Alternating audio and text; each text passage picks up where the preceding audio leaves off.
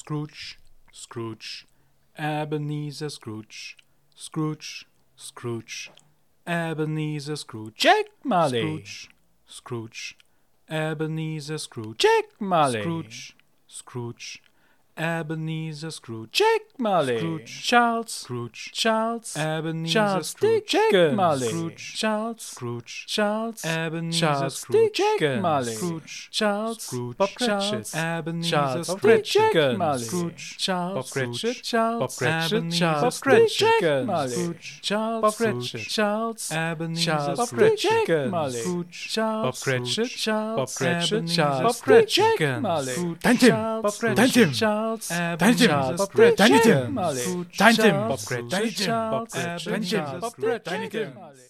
Jacob, ist dir in letzter Zeit etwas aufgefallen? Dass es immer mehr Wohltäter gibt? Es soll ja jetzt so ein kostenloses Krankenhaus aufgemacht werden. Dieser Chirurg Marston soll das geplant haben. Armer Irrer. Wunderbar. Dann wird die Stadt ja noch voller, wenn niemand mehr wegstirbt. Da wären wir auch schon bei dem, was ich eigentlich meinte. London platzt aus allen Nähten. Ja, es ist schon schwer, durch die Straßen zu kommen, ohne mit dem Gehstock um sich zu schlagen. Eben. Wusstest du, dass die Stadtbevölkerung vor 30 Jahren bei einer knappen Million lag und wir kurz davor stehen, die 2 Millionen Marke zu durchbrechen? Die hat unser Konto doch schon längst hinter sich. Ja, nur dass die Million, von der ich spreche, kaum einen Wert hat. Auf jeden Fall wird dieses Bevölkerungswachstum noch zu einem richtigen Problem werden.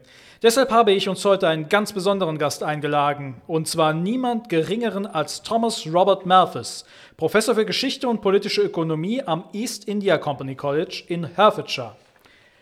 Er ist Mitglied der Royal Society und Autor eines Essays über das Bevölkerungsgesetz, das dieses Jahr in seiner sechsten Auflage erschienen ist. Die erste Auflage erschien bereits 1798. Professor Malthus, schön, dass Sie da sind.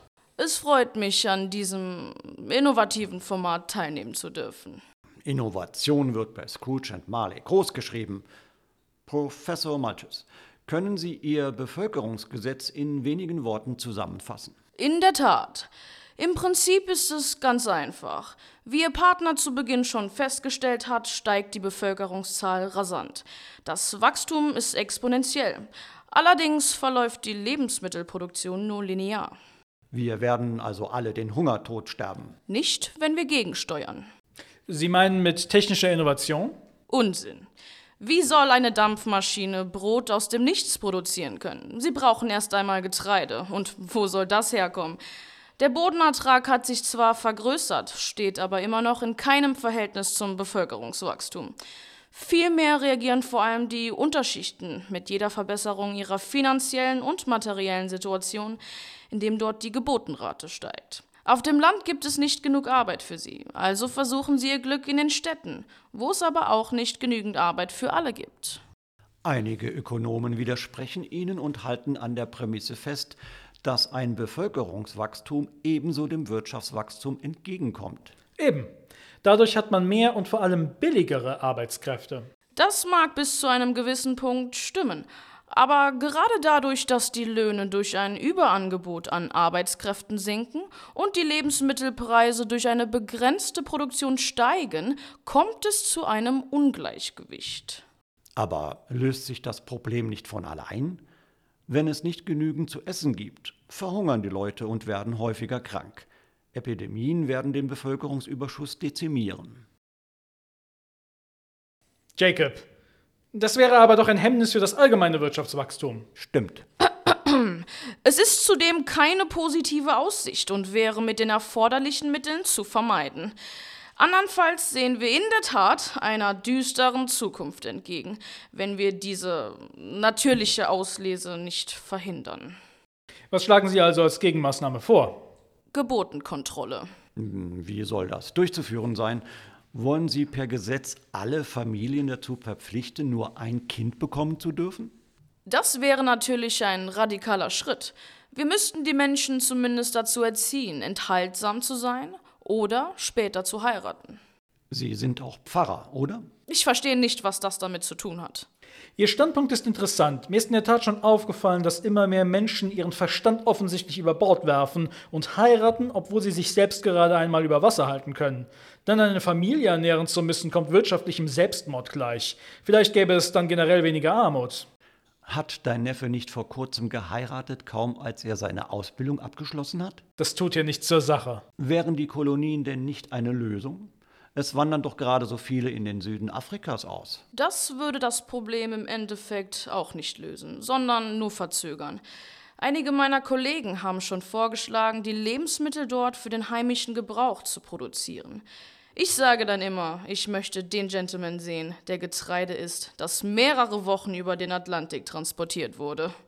Nun gibt es ja viele Leute, ob sogenannte Geschäftsmänner oder Parlamentarier, die gerne so tun, als seien sie Philanthropen und sich für eine bessere Armenfürsorge einsetzen. Wäre das dann nicht kontraproduktiv? Absolut.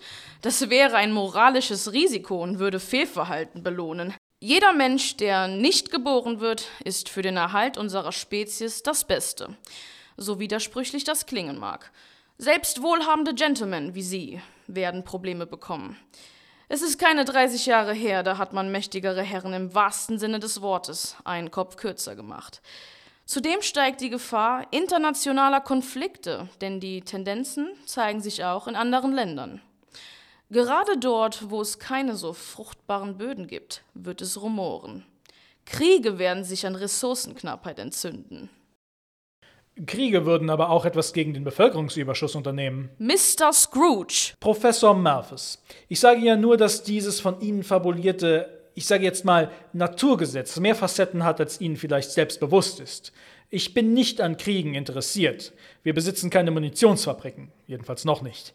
Ich spekuliere lediglich darüber, dass der Krieg neben Hunger und Krankheit nur eine der natürlichen Gesetzmäßigkeiten ist, die die Welt weiter am Laufen hält. Wenn Menschen sterben müssen, um etwas gegen diesen Bevölkerungsüberschuss zu unternehmen, dann ist das eben so. Ich trauere auch nicht dem Sommer nach, wenn der Winter kommt.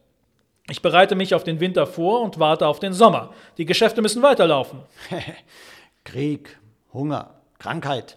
Jetzt fehlt noch der letzte im Bunde und wir wären wieder bei Ihrem anderen Fachgebiet, Professor Malches. Gentlemen, der Mangel an Demut, der hier offen gezeigt wird, erschüttert mich. Keineswegs, keineswegs.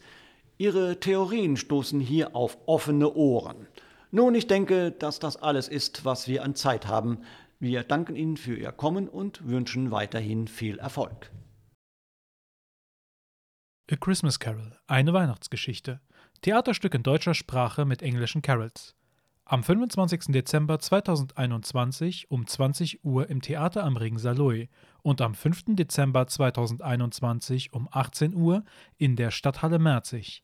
Tickets bei ticket-regional.de und an allen Vorverkaufsstellen. Mehr Infos unter scroogeandmarley.de